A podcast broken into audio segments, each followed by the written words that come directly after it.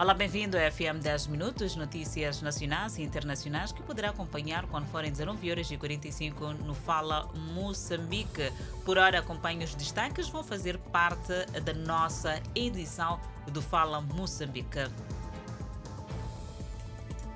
Governo de Moçambique desembolsa mais de 26 milhões de meticais meses depois das vítimas da lixeira de Ulen se manifestarem no município de Maputo. E também temos moçambicano residente na Ucrânia que deu entrevista à TV Miramar sobre a guerra e está desaparecido. Tempestade Gombe vai provocar chuvas, ventos fortes e trovoadas em Cabo Delgado, Nampula e Zambésia. Mulheres guerreiras reinventam-se para fazer face aos desafios em Moçambique. Advogados jogam todos os trunfos para inocentar os réus do caso das dívidas ocultas. Por outro lado, o Ministério da Defesa Nacional supera metas do recenseamento militar. São notas que poderá acompanhar no Fala Moçambique às 19 horas e 45 minutos. Por hora, seguimos eh, com o combate à Covid-19 no Hospital Central de Maputo onde o grupo de médicos, enfermeiros e auxiliares contratados para combater a Covid reuniram-se esta segunda-feira para reclamarem junto da direção da unidade sanitária o pagamento de salários atrasados. O grupo que se dedicou à missão de combater a Covid-19 reclama ainda da admissão direta. Entretanto, o grupo de médicos, enfermeiros e auxiliares sublinham que está capacitado para trabalhar nos diferentes setores do Hospital Central de Maputo e que o trabalho e empenho que mostraram no combate à Covid devia ser reconhecido. Estes médicos auxiliares e também enfermeiros continuarão junto do Hospital Central de Maputo a procurar resposta em relação às suas preocupações. Seguimos com a interdição parcial. Está interdita parcialmente uma parte do troço da Avenida do Trabalho, na cidade de Maputo, para dar lugar à manutenção do sistema de drenagem por falta de informação. Houve muito constrangimento no primeiro dia para os automobilistas. São obras que vão dar lugar à manutenção dos sistemas de drenagem que iniciaram na manhã desta segunda-feira, mas muitos não tinham informação, daí o constrangimento. Mas, ainda assim, transportadores louvam a iniciativa. Por outro lado, sugerem uma via alternativa. Depois de ter sido barrado num ponto e muitos outros automobilistas preferiram aceder à avenida por uma via alternativa no caso eh, das bombas de combustível. O município de Maputo sugere como via alternativa a estrada que vai dar ao viaduto. Israel diz que espera que uma onda de imigrantes judeus chegue da Ucrânia nas próximas semanas também está a elaborar uma política de quantos refugiados ucranianos não judeus serão permitidos.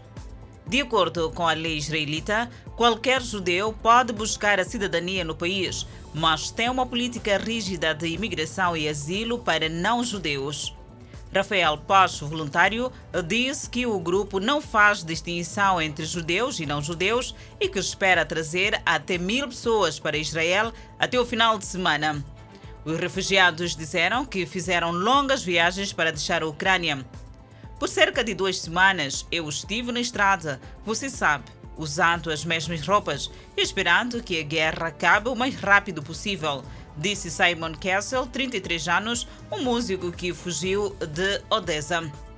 O número de refugiados fugindo da Ucrânia se aproximou de 2 milhões na terça-feira, o êxodo mais rápido que a Europa viu desde a Segunda Guerra Mundial. Manifestantes anti-golpe. As forças de segurança dispararam bombas de gás lacrimogênio contra os manifestantes anti-golpe e alguns dos manifestantes pegavam e jogavam de volta. O comício desta segunda-feira foi o mais recente de uma série de protestos contra o golpe militar que removeu o governo de transição liderado por civis. A aquisição derrubou a curta transição de Sudão para o regime democrático após três décadas de repreensão e isolamento internacional sob o presidente autocrata Omar al-Bashir. O país está em um caminho frágil para a democracia desde que uma revolta popular forçou os militares a remover al-Bashir e o seu governo islâmico em abril de 2019. Manifestantes pró-democracia pedem o estabelecimento de um governo totalmente civil para completar a transição democrática agora paralisada. Os generais, no entanto, insistem que entregarão o poder apenas a um governo eleito. Eles dizem que as eleições vão ocorrer no ano que vem.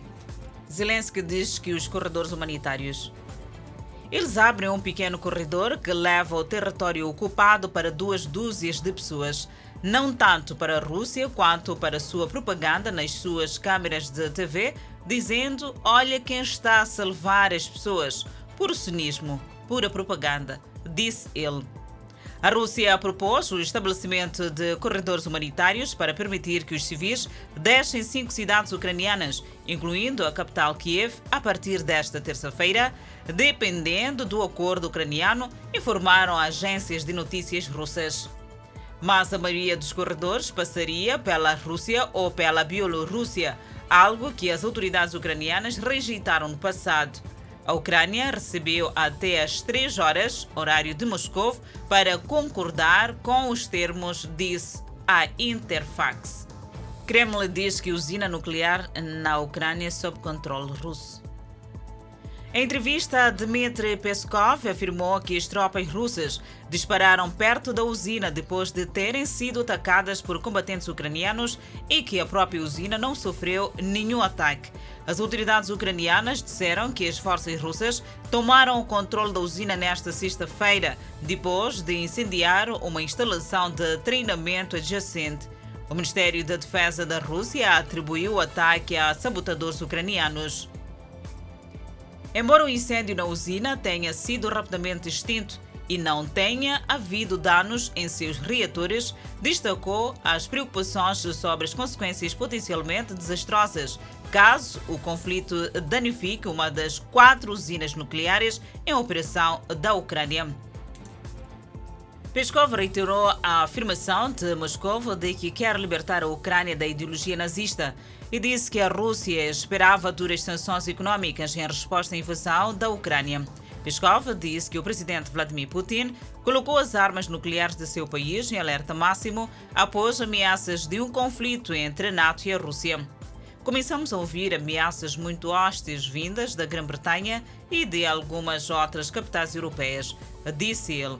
Peskov também disse que Putin ainda espera uma solução diplomática e que deseja manter conversas com Kiev desde o início do conflito em 2014.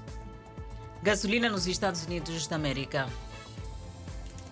Segundo a Associação Automóvel Americana, o preço médio da gasolina hoje é de 4.009 dólares por 3,79 litros, com preço a alcançar os 5.288 dólares na Califórnia. A estação de televisão destacou que se trata do preço mais alto daquele combustível nos Estados Unidos desde julho de 2008. Os preços dos combustíveis dispararam na semana passada, tanto nos Estados Unidos da América como na Europa, para os níveis mais altos da última década, devido aos receios de uma redução na oferta provocada pela invasão russa da Ucrânia. A Rússia é o maior exportador mundial de petróleo bruto e derivados e a sua economia está agora sujeita a duras críticas do EUA, Europa e seus aliados, embora não abranja o setor da energia. Especialistas também expressaram preocupação com as consequências que o aumento dos preços de energia pode ter na taxa de inflação, que atualmente está em 7,5% no EUA, um nível não registrado há décadas. A Austrália é atingida por chuvas.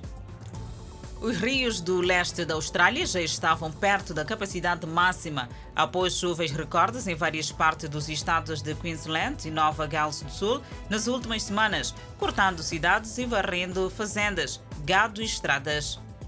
19 pessoas morreram, a maioria em casas inundadas ou em carros tentando atravessar estradas inundadas desde o início do dilúvio umas 24 horas ou até 48 horas difíceis à frente. Disse o meteorologista Dan Namar durante uma entrevista nesta terça-feira, ao prever até 120 milímetros de chuvas em Sydney nas próximas 24 horas, com a tempestade desaparecendo até quarta-feira, 9 de março. Chuvas fortes atingiram Sydney durante a noite, com alguns subúrbios recebendo até 200 milímetros desta segunda-feira exercendo a precipitação média de março de cerca de 140 milímetros, provocando inundações repentinas e ordens de evacuação no sudeste da cidade. É ponto final ao FM 10 minutos. Obrigada pela atenção dispensada. Voltamos a cruzar a antena numa próxima oportunidade.